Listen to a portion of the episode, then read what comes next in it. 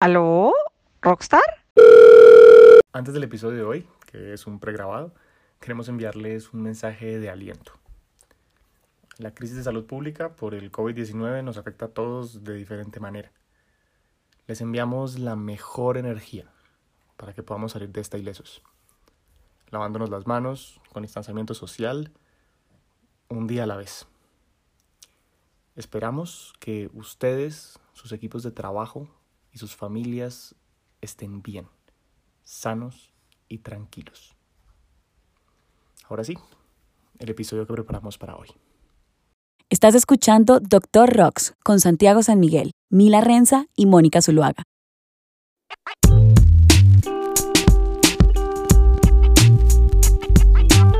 Hola a todos, bienvenidos una vez más a otro capítulo del Doctor Rocks, un podcast en el que tres abogados de entretenimiento nos juntamos para hablar de distintos temas que tienen que ver con música, con propiedad intelectual, con derecho a entretenimiento, con las cosas que más nos gustan hablar realmente. Me acompañan, como siempre, Mónica Zuluaga y Mila Renza. Hola a todos, gracias por escucharnos una vez más y, y pues nada, ya vamos para el capítulo 11, creo que es este. Y bienvenidos. Esperamos que les guste el capítulo que traemos para hoy. Hola a todos, un saludo muy especial desde Medellín. Gracias a todos. Aprovecho este momento para agradecerles por escucharnos, por seguirnos y por entretenerse con nuestras bobadas. Hoy tenemos preparado un tema que quisimos llamar ¿Dónde están los ladrones de ideas? Y es porque lo que nos pasa mucho es que los clientes nos llegan y dicen, no, es que me robaron la idea. Así como que eso es un concepto súper general, que todo el mundo siente que, que además que hay, que, hay, que hay gente escondida por los lados buscando cómo le roba las ideas a los demás. Y, y que además creemos que la propiedad intelectual nos va a salvar de eso. Yo partiría diciendo que creo que el 90% de las discusiones de propiedad intelectual se resuelven con Gaviscon, porque muchas veces la gente solo tiene gastritis y no tiene realmente una un reclamo válido que hacer. Pero para que hablemos de esto, para que hablemos de qué son las ideas, digamos que Mónica nos puede introducir un poco al tema. Súper. Eh, lo más importante creo yo es que partamos de qué es lo que protege el derecho de autor, que es uno de los temas que hemos hablado en, en varios de nuestros programas. Y es justamente eh, lo que protege el derecho de autor las obras literarias y artísticas. Esto es lo que dice la ley, ¿cierto? Allí hay todo un estudio sobre qué es una obra, pero lo más importante es entender que una obra es una de las formas en que puede materializarse una idea.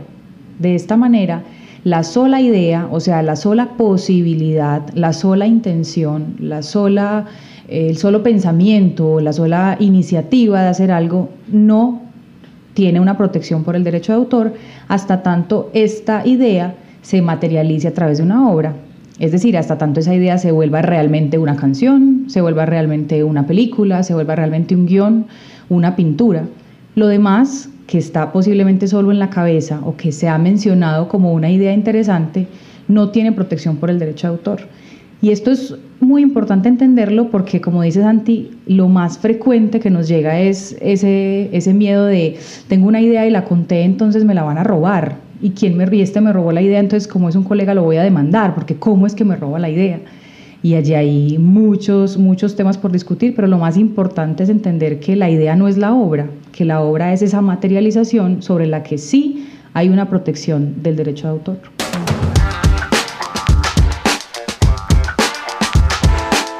A mí me gusta decir que, que pues, la idea es el inicio, pero lo importante es el desarrollo. Y en el desarrollo es donde se ve la originalidad, que es uno de los elementos que, que, que eventualmente se necesitan para que haya una obra. Y las obras están compuestas de muchas ideas. ideas. Una cosa es cuando ni siquiera la hemos expresado y otra cosa es cuando ya la hemos expresado, pero de una manera particular. Entonces queríamos proponer un ejercicio más que quedarnos en la nebulosa del, del, de la legislación y, y, la doctrina de esto, cómo se dice o no.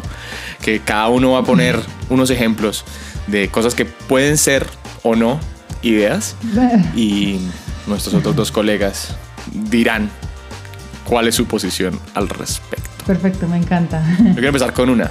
Entonces, es vamos a hacer una banda de cinco adolescentes que, cantes, que canten canciones de amor.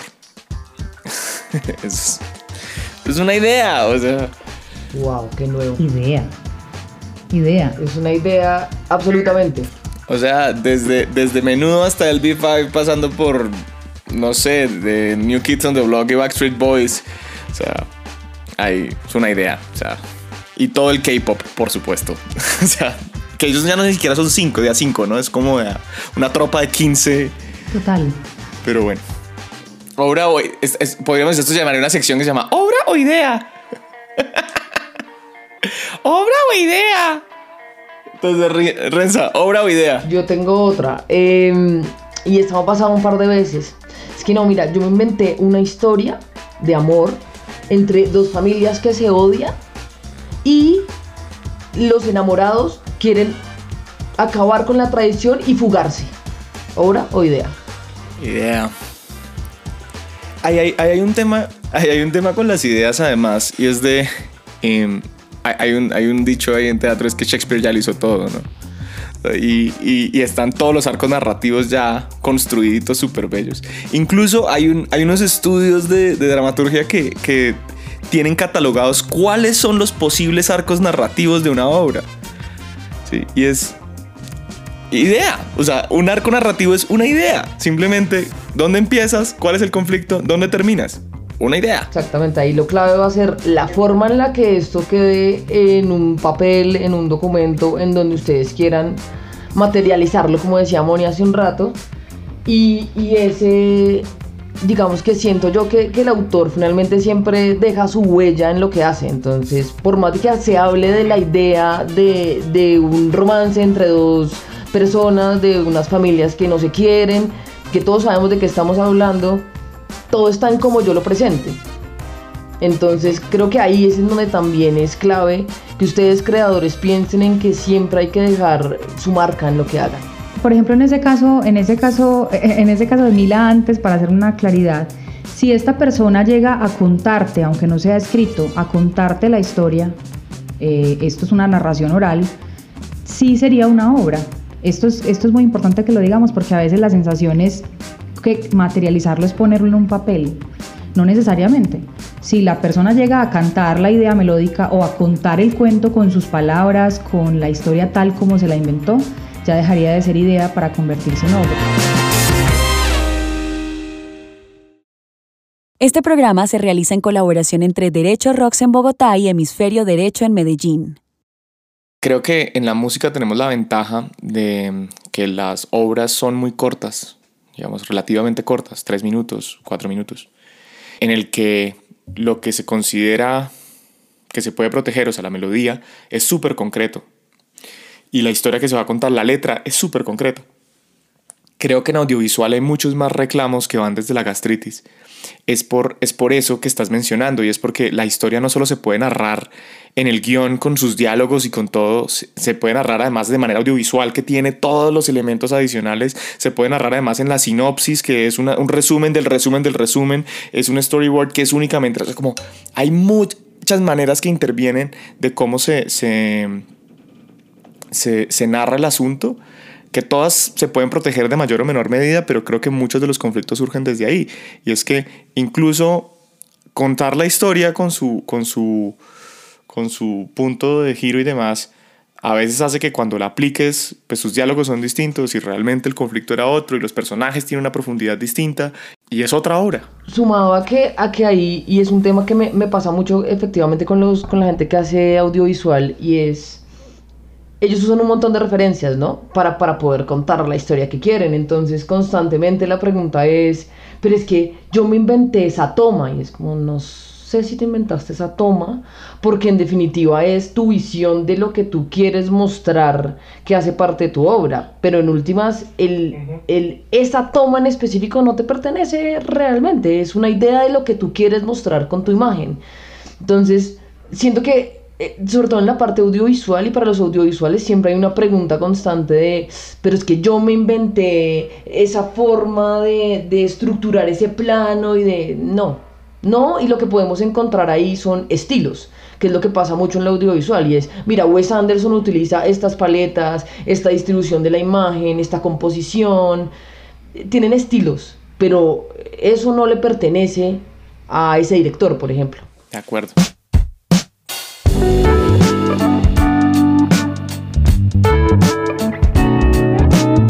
Moni, obra o idea. Eh, quiero hacer un festival de música y de economía sostenible de tres días en el que va a haber eh, cinco secciones en las mañanas de los tres días, va a haber franjas de música infantil, en las medias tardes vamos a hacer unos talleres de economía sostenible, de sostenibilidad en general, y en las noches vamos a cerrar con bandas top. Y el festival se va a llamar Mónica la Ecológica. Idea y marca. Exacto, qué gran idea. Cha, cha, cha. Sí, los, los festivales tienen el, el gran, el gran problema, es- digas que su columna vertebral es una idea. Total. Sí, que el festival Mónica Ecológica eh, podría ser una marca y para saber cómo se protegen las marcas podrían ir a nuestro capítulo sobre marcas. Em, pero, pero es el festival, termina siendo únicamente se puede proteger desde ahí, desde la marca. Ya la construcción del festival, cuántos días son, quiénes van a participar, cuáles son las franjas, ideas. Completamente, es una experiencia. Es absolutamente común. Total. Y cuando decimos ideas, además, espero que los que estén escuchando eh, les quede claro, es nuestra posición es que las ideas no se protegen. O sea, no, no, na- nadie podría reclamar propiedad intelectual sobre eso. Cualquiera podría hacerlo sin pedir autorización, podría hacerlo sin tener que pagarle a un tercero. Que ahorita vamos a ver en todo caso con eso que dice Santi, que puede haber una manera de, de obtener protección de esa idea como información, que ahorita lo vemos pues para no eh, dejarlo tan, tan en el aire.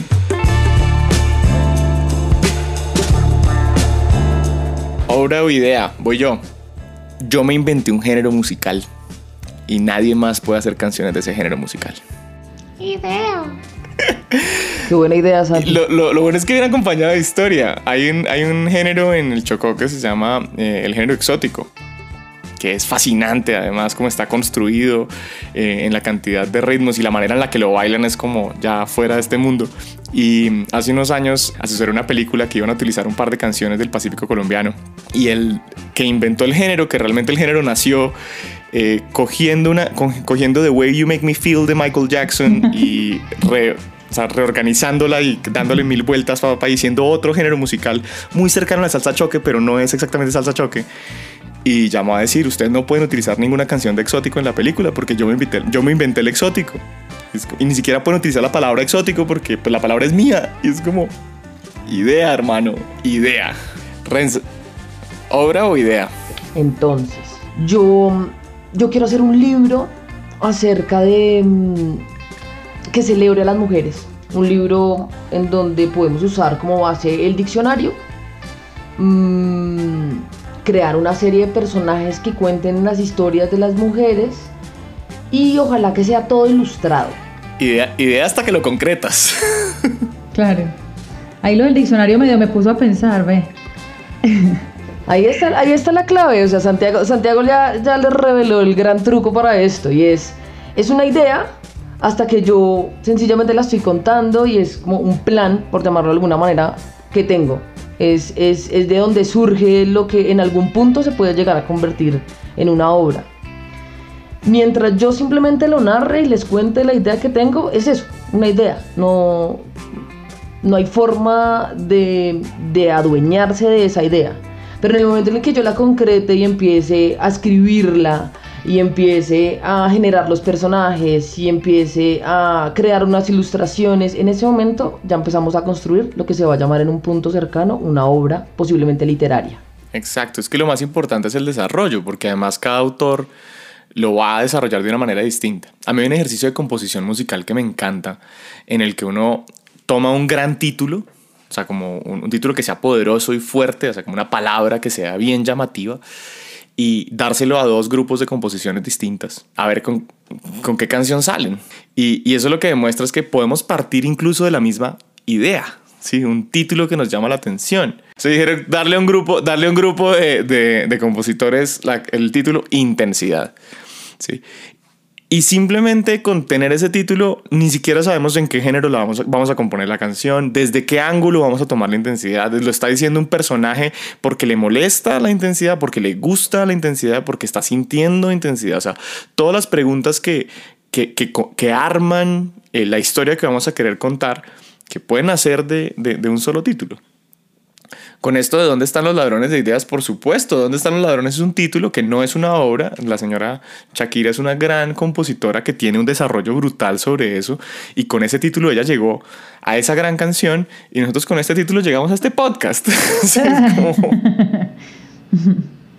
Listo, Moni, obra o idea. Tengo esta idea melódica.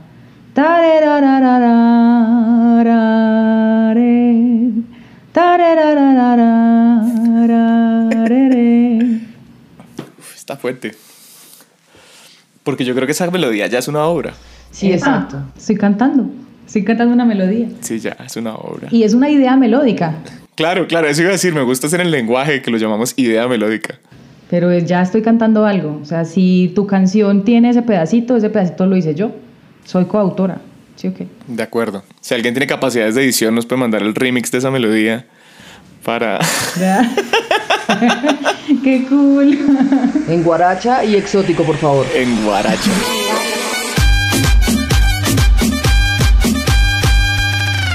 Pero la pregunta ahí entonces es, si, si, si, si empezamos a entender la diferencia entre qué constituye una idea y qué es realmente una obra, ¿cómo las protejo? Y cuando digo las protejo es, ¿cómo hago para saber que sí es mío, que solo yo la puedo utilizar, que yo, que, que yo soy el que tiene el control sobre eso? ¿Cómo la protejo, Moni? Esto es, esto es un tema que a mí me parece súper romántico del derecho de autor porque, porque dice la ley que, que el derecho de autor no exige ninguna formalidad para su protección. Es decir, cuando yo creo una obra en principio, que es lo que se materializa de la idea, esa obra se protege per se. Desde ese momento en que yo la materializo, ya tengo una protección, que es una protección que, eh, como es natural, no necesita de ningún trámite y, de esa manera la obra se protege. Pero ese antes, esa idea, como habíamos hablado, no se puede proteger por el derecho de autor. No se protege con solo pensarla ni con solo decirla. Pero eh, también hablábamos que es bueno revisar otras alternativas que no necesariamente son propiedad intelectual, como pensar en el manejo de la información confidencial. Supónganse que las ideas de que hemos hablado acá, las que han sido ideas, nos las contamos entre nosotros, pero antes nos obligamos a guardar confidencialidad de esa información. Es decir, firmamos un documento donde nos comprometemos a que esa información va a ser reservada y solo la vamos a hablar entre nosotros tres. Ahí yo puedo proteger la idea y de esa manera si alguien divulga esa idea o se la hace suya, yo podría exigirle eh, a causa de una infracción a la confidencialidad que pague un perjuicio determinado. Entonces ahí hay un poco un matiz de eso de que no se protegen las ideas porque si están enmarcadas en una confidencialidad podrían protegerse. Ahí hay que aclarar que, que la confidencialidad igual no nos protege del síndrome de la almohada asesina. O sea, de, de, eso que mientras estamos durmiendo, alguien en China ya está desarrollando todas nuestras ideas y todo lo que soñamos. Y es ah. el desarrollo independiente se puede dar. Coincidencia. O sea, la independencia creativa. O sea, puede haber otro equipo de trabajo que llegue a las mismas conclusiones y desarrolle algo similar de manera independiente y no tiene nada que ver con nosotros. Sí, estoy de acuerdo. Hay, hay el poder controlar. Es decir, yo puedo controlar con ese documento que las partes a quienes les, les revelé no, no efectivamente, y suena redundante, revelen o divulguen esa información a terceros que no estén dentro de esas personas que firmaron. Sin embargo, estoy de acuerdo con Santi, es, es, muy difícil, eh, digamos que medir si una persona en India está creando una obra dramática de Bollywood de, la que, de lo que tú me contaste hoy porque es muy difícil, digamos, pero, pero lo cierto es que estoy de acuerdo contigo en que, en que crear ese documento al menos a, a ese creador y a esa persona que, que, tiene ese germen de idea le va a permitir, por un lado, estar tranquilo y por otro lado, eh, siento que eso lo va a impulsar a desarrollarla, que en últimas es lo que se necesita para crear la obra. Yo lo imagino, por ejemplo, en una idea de una estrategia de lanzamiento de un sencillo que tengamos en la banda. Esto es una idea, y si alguien la divulga, pues nos caga el lanzamiento. Claro. Entonces, ¿por qué no entre los de la banda definimos que vamos a guardar en confidencialidad esa idea para que realmente funcione el lanzamiento como nos lo estamos imaginando en la estrategia. Es más usarla para ese tipo de, de contextos, pero obvio, la coincidencia creativa existe, existirá y no hay nada que hacer, porque todos estamos pensando todo el tiempo. Entonces pues, puede pasar que en otra parte eso se repita. Hay una cosa que hay que tener en cuenta y es que pues, en la legislación colombiana toda relación comercial viene acompañada de confidencialidad. Entonces no es necesario además eh, pactar confidencialidad para que la confidencialidad ya exista, ¿no? Digamos que lo ponemos en los contratos y lo ponemos en documentos porque eso nos hace sentir seguros y es pues ese, ese rollo místico que tienen los contratos escritos que la gente se siente como mil veces más obligada si lo ve escrito, ¿no? Pero, pero existe, así no esté. Y, lo digo es porque a mí me ha parecido que es muy difícil las relaciones comerciales cuando se intermedian alrededor de un, contrato de confidencialidad. Digamos, la propuesta de un contrato de confidencialidad. Cuando somos tres amigos que estamos parchando y estamos construyendo un proyecto juntos y además somos profesionales y nos gusta tener las cosas claras, creo que está bien se vuelve un tema difícil cuando tengo que hacer un pitch a una, eh, una programadora o una agencia audiovisual, llegar y eh, hasta que no me firmes el, el, de confidencialidad, pues no, no podemos trabajar. Es como, man, eso no pasa. O sea, es, es muy extraño. Eh, yo estoy de acuerdo que debería pasar y que profesionalmente debería pasar, pero a veces genera muchas más fricciones de lo que ayuda en que se concrete el proyecto. Digamos que esto que cuentan Santi es algo que yo creo que nos pasa todo el tiempo de realmente cómo hago para garantizarle a mi cliente que, que, no le roben su propuesta, por ejemplo, cuando van a presentar algo. Pero, mm, no sé, yo he encontrado algo muy útil y es usar eh, advertencias de, de confidencialidad o de privacidad o de como ustedes las quieran llamar. No, no sé si a alguno de ustedes les haya pasado, pero cuando uno entra a un bar, una discoteca, o encontrar un letrero que dice como sonría, está siendo filmado, le informamos que al entrar a este lugar usted está aceptando que lo graben y que, hermano, le están avisando. Si usted acepta, usted entra. Si usted no acepta, usted no entra, porque sabe que si entra, lo van a grabar. Entonces, en este caso, y lo he usado un par de veces, eh, sobre todo para publicistas, si es, mira, no, voy a presentar este approach, o voy a presentar esta idea, o voy a presentar X proyecto para X eh, campaña publicitaria, o comercial, publicidad, no sé, con lo que quieran. Y lo que hago es, en la presentación que están generando, les digo, miren, al principio pongan una, un aviso de, digamos que información que diga como, atención. La información que usted revisará de aquí en adelante es una, una información que está resguardada por la confidencialidad, su divulgación se entenderá como una infracción digamos que ahí ya nos inventamos el, el, disclaimer como tal, pero, pero siento que informarle a la gente funciona ahí también va a entrar a jugar un tema y es qué tanto lo quiero respetar. De acuerdo. Pero Mila, ahí siguiendo con, con lo que habíamos pensado, es, ¿aguanta reconocer la idea? O sea, reconocerle a que a alguien que tuvo la idea. Yo siento que eso no es reconocerle la idea y, y se lo sé, digamos que he manifestado muchas veces, sobre todo a estos creativos de los que le hablo, porque en últimas lo que ellos están mostrando es un acercamiento a la forma de crear una idea. Entonces, no sé, ejemplo, vamos a hacer algo para un carro. Entonces, no, yo quiero que este carro que vaya en mapping y que el mapping sea azul y los colores sean estos y entonces me empiezan a mostrar de dónde toman su información. En últimas, que es lo que yo les digo, hasta que eso no se concrete y no se genere la pieza audiovisual que ustedes están proponiendo, en realidad no hay obra. Yo puedo proteger las ideas que ustedes ponen en ese documento, pero el que ellos las desarrollen va a ser algo que no podamos controlar realmente.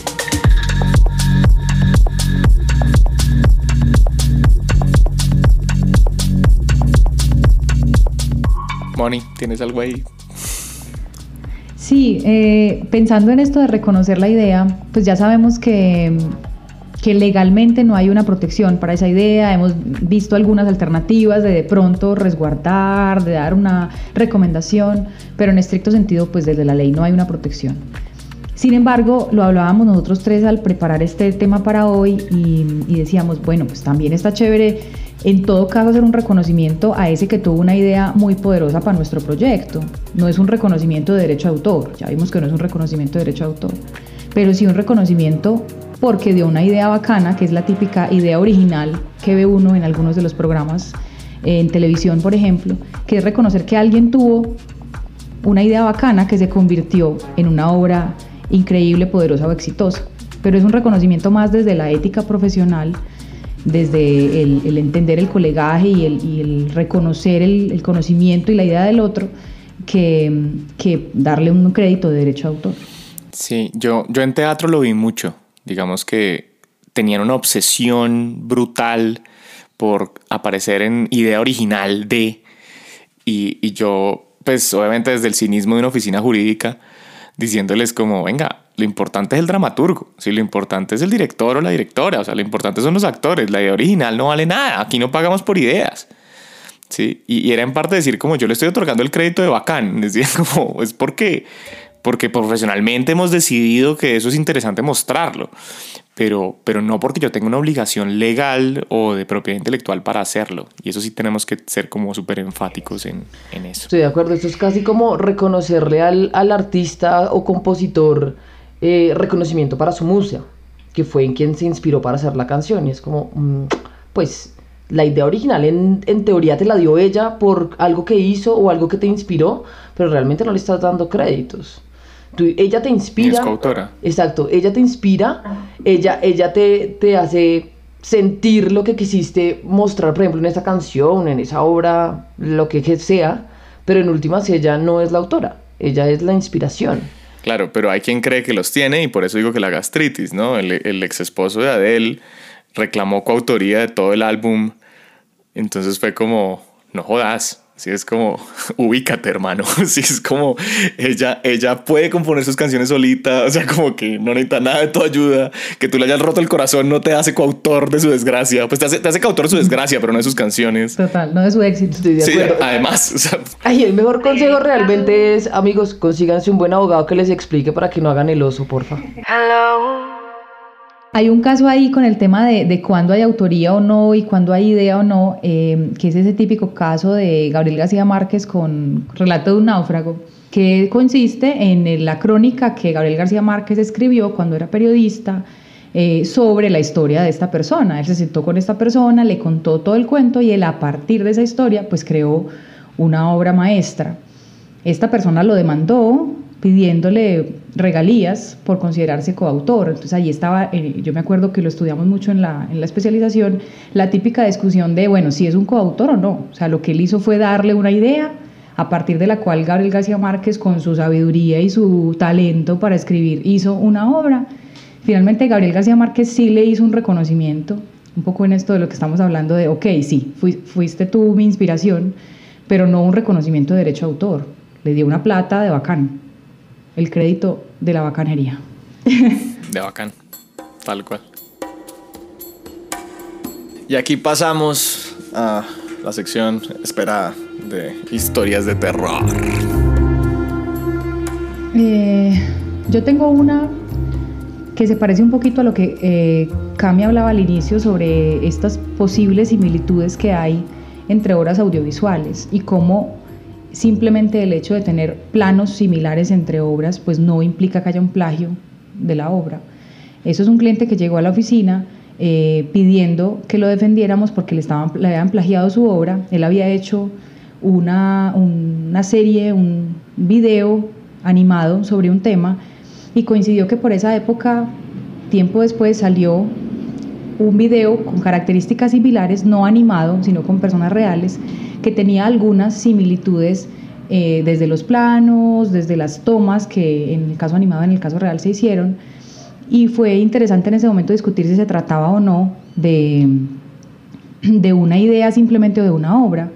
La conclusión, después del proceso y de buscar muchos expertos en tema audiovisual, porque allá hay mucho que hilar en términos de si sí o no hay similitud, eh, fue que no, que eran ideas y que podían parecerse en el eje temático, podían parecerse en las tomas, podían parecerse en los planos, más no era una, una copia.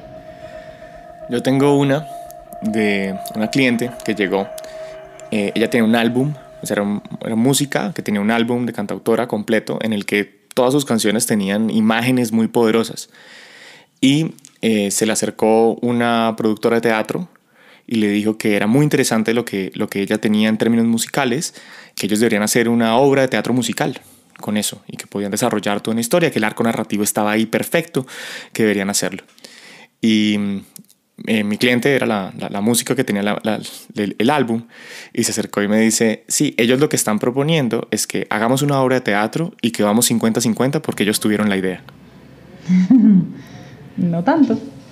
Y yo, eh, mm, quizás no. O sea, por las ideas no se paga. Yo dije, pero, o sea, esta gente va a hacer la producción, va, va a poner dinero, va a dirigir la obra, van a actuarla. O sea, como definamos esas características y después definamos cómo van los porcentajes. Pero, pero el, yo tuve una idea de usar tu música para algo que me conviene, no es una idea que tenga valor y una idea por la que te mereces el 50% del proyecto. Está súper típica, ¿no? O sea, ustedes sienten que todo el mundo quiere ganar cuando eso pasa, pero pues está bien. Yo tengo un caso un poco raro. Es un cliente que hace ropa, pero ustedes dirán ropa. Pero no, hace ropa y entonces estampan la ropa. Hoy, ustedes no me pueden ver, yo tengo una camiseta de Mickey Mouse. Yo amo a Mickey Mouse, me parece lo máximo. Pero, y de verdad, Mickey Mouse es como el, mejor lugar para mirar donde hay algo que pueda convertirse en un problema muy grande. Entonces, esta persona hacía ropa, en su ropa estampaba. A lo que yo en su momento le dije, estampa lo que quieras, pero no estampes diseños que le pertenezcan a alguien más. Y un día llegó a la oficina y me dice, tengo una gran idea. Y yo, cuéntame.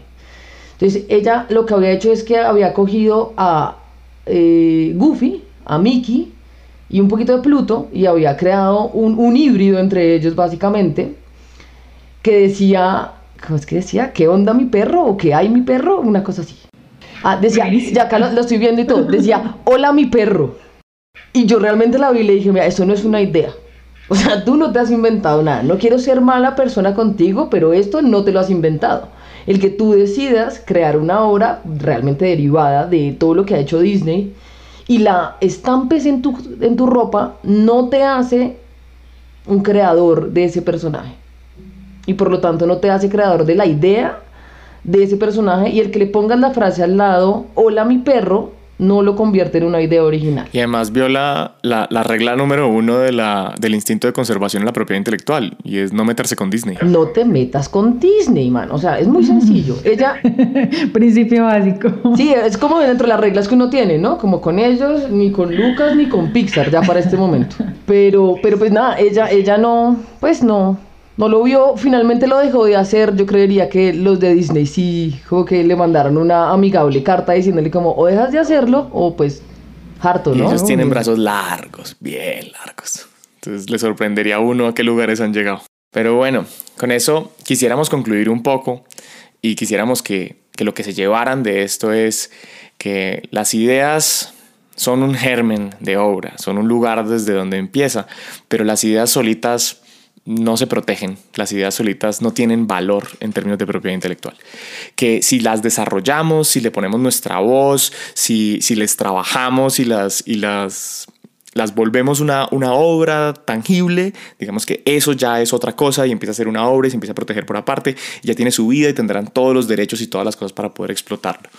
Eh, que algunas veces podemos protegerlos por, por, temas de confidencialidad, que algunas veces podemos otorgar unos créditos por, por cortesía profesional de idea original para tal persona, pero que eso no los hace coautores, que eso no, no necesariamente les otorga más derechos de propiedad intelectual. Y bueno, yo digamos que lo, lo único que les podría como dar como tip que se me ocurre en este momento es eh, la propiedad intelectual se basa en intangibles, es decir, en cosas que no podemos ver realmente en un principio. Y si dentro de esas cosas metemos a la idea, lo ideal es que nosotros, uno, seamos muy cuidadosos con nuestras ideas, porque de pronto si se te ocurrió la idea del millón de dólares y se la cuentas al que sí puede ejecutarla y termine ejecutándola. Entonces sean cuidadosos con eso, porque yo sí pienso que uno debe saber a quién contarle las cosas, pero en últimas entiendan que es imposible meter la idea en un cajón y que nadie más pueda enterarse de esa idea. Entonces, por un lado, sean libres, o sea, sean libres en el sentido de, que la idea por sí misma no les va a dar nada. Y por otro lado, sean cuidadosos al momento de expresarla. Yo siento que si uno le expresa su idea a la persona ideal y consigue el, compañero o el, el equipo perfecto, las ideas pueden convertirse en obras y en proyectos maravillosos. Yo te contradeciría en eso. ¿Dónde están los ladrones de ideas? En nuestra cabeza, man. Es pura paranoia.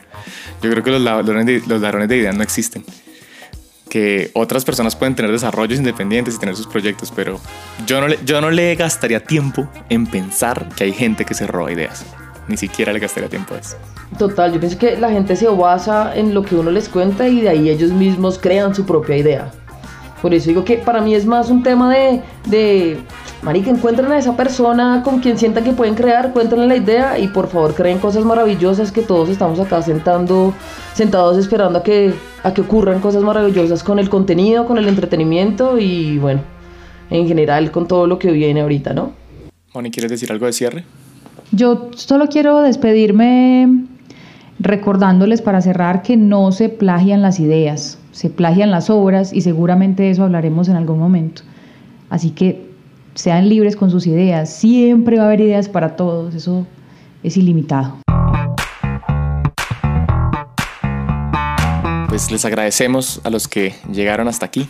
Les agradecemos mucho a las personas que nos escuchan, los que nos escriben mensajes, eh, los que comparten este contenido. Sabemos que todos tenemos un amigo o una amiga que está trabajando en la música o está trabajando en temas creativos y que seguramente este podcast le puede ser muy útil. Les agradecemos en el alma y de manera muy sincera si de verdad se los pueden compartir para que lo escuchen y puedan acompañarnos en, este viaje. Le agradecemos también a Camilo Petrucci que nos ayuda en la edición y que ayuda un montón en que esto suene mejor de lo que podríamos hacer nosotros solos. Y cualquier pregunta, cualquier duda que tengan, eh, pueden escribirnos a través de mensajes en Instagram en arroba derecho rocks y arroba hemisferio derecho legal. El Dr. Rocks se hace en una colaboración entre colegas, entre Hemisferio Derecho Legal en Medellín y Derecho Rocks acá en Bogotá. Eh, los esperamos y nos estamos viendo. Si te interesó este tema y quisieras saber más, puedes encontrar información adicional en el sitio web derecho.rocks y en hemisferioderecho.com.co. También puedes enviarnos tus preguntas por mensaje directo en Instagram a arroba derechorocks o arroba hemisferio derecho legal. Como no hemos considerado todas las características y la situación actual de tu proyecto musical, todo lo que hablamos en el programa es nuestra opinión personal y no debería ser considerado como una asesoría jurídica. Este programa es creado únicamente con fines educativos y de entretenimiento. Esperamos que lo hayas disfrutado. Nos vemos a la próxima.